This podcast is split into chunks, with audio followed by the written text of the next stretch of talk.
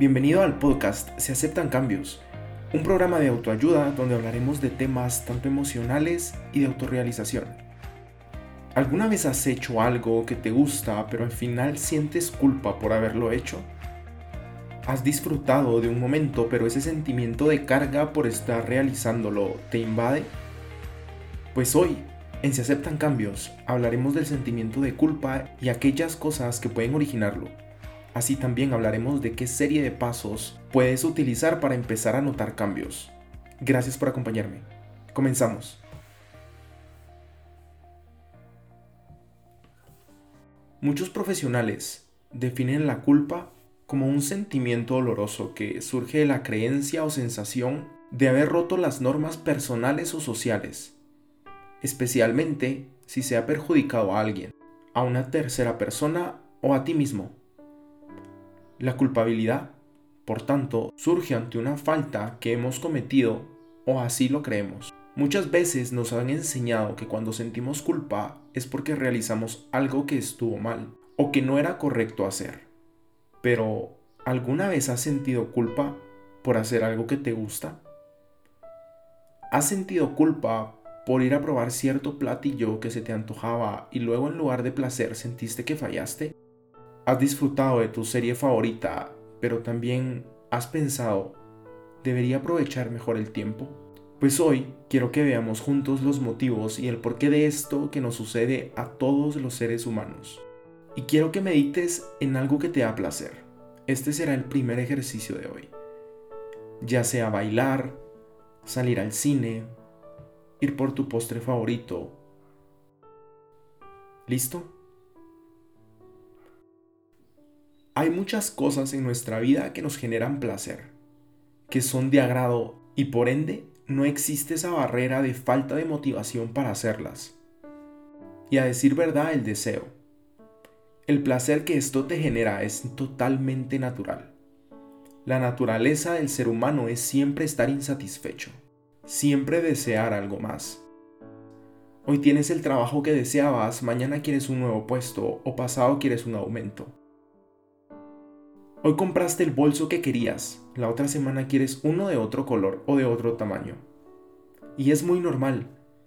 Nunca reprimas ni escondas tus deseos, porque son el motor de motivación. Siempre desea más. Pero, ¿por qué te cuesta o nos cuesta disfrutar de las cosas? Desde pequeño, y tal vez a ti te sucedió, nos enseñaron que todo aquello que genera placer puede ser malo, pues es sospechoso, peligroso o tiene potencial para convertirse en algo adictivo. Pero hoy quiero que tu mindset empiece a cambiar. Cuando hacemos todas estas cosas que nos dan placer, liberamos endorfinas, que son las causantes de que nos sintamos bien al realizarlas.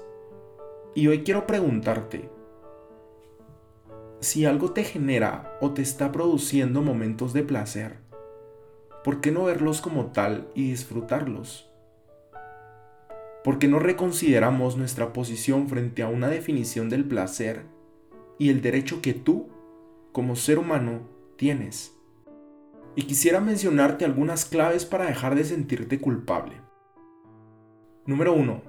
Busca la causa de la culpa y actúa en consecuencia. En realidad, sentirse culpable no es del todo negativo. Puede ser una señal de que nos permita aprender de nuestros errores y crecer. Si nos sentimos culpables porque le hemos dicho algo ofensivo a alguien o porque le dedicamos demasiado tiempo al trabajo y muy poco a la familia, la culpabilidad es un signo de alarma que nos indica que debemos de detenernos en el camino y reflexionar sobre lo que estamos sintiendo. Esta sería una culpa sana, entre comillas pues conduce a un cambio positivo, obviamente siempre y cuando ajustemos nuestro comportamiento. Número 2. Habla de tus sentimientos. En lugar de tratar de negar el sentimiento de la culpa y todos los sentimientos negativos que suelen venir asociados a él, deja que se sientan. No intentes esconderlos. En experiencia propia es algo que solía hacer y suelo hacer a veces porque solo lograrás pasarlos a un segundo plano, pero continuarán ejerciendo una poderosa influencia sobre ti en el fondo. Una de las mejores cosas que puedes hacer es hablar con otras personas sobre cómo te sientes. Probablemente estas personas te darán nuevas perspectivas sobre la situación que no habías considerado antes y puede que reflexiones de una manera distinta. Y número 3. Perdónate. Se trata del paso más complicado, pero es fundamental para poder seguir adelante. Un ejercicio muy útil para perdonarte y dejar de sentirte culpable es visualizar a tu yo interior, pero a tu yo interior de pequeño. ¿Qué le dirías? De seguro no le recriminarías constantemente haciendo crecer la culpa. Lo más probable es que le dieras cariño y le dieras palabras de aliento. Por tanto, cada vez que te sientas culpable, visualiza ese tú interior que llevas dentro y ayúdate con palabras de amor propio y comprensión. Y quiero que recuerdes esto el día de hoy. Tú eres única y único en este mundo. Tienes un gran valor. Nadie es como tú. Y eso es lo que te hace especial e importante. Hemos llegado al final de este episodio, pero quiero darte las gracias por haberte quedado y compartir este tema conmigo. Si este podcast ha sido de mucha ayuda para ti, recuerda compartirlo con aquellos que amas. No olvides activar las notificaciones para siempre escucharnos primero. También puedes escribirnos en nuestro Instagram arroba se aceptan cambios. Estaré feliz de leerte y conocerte. Hasta la próxima.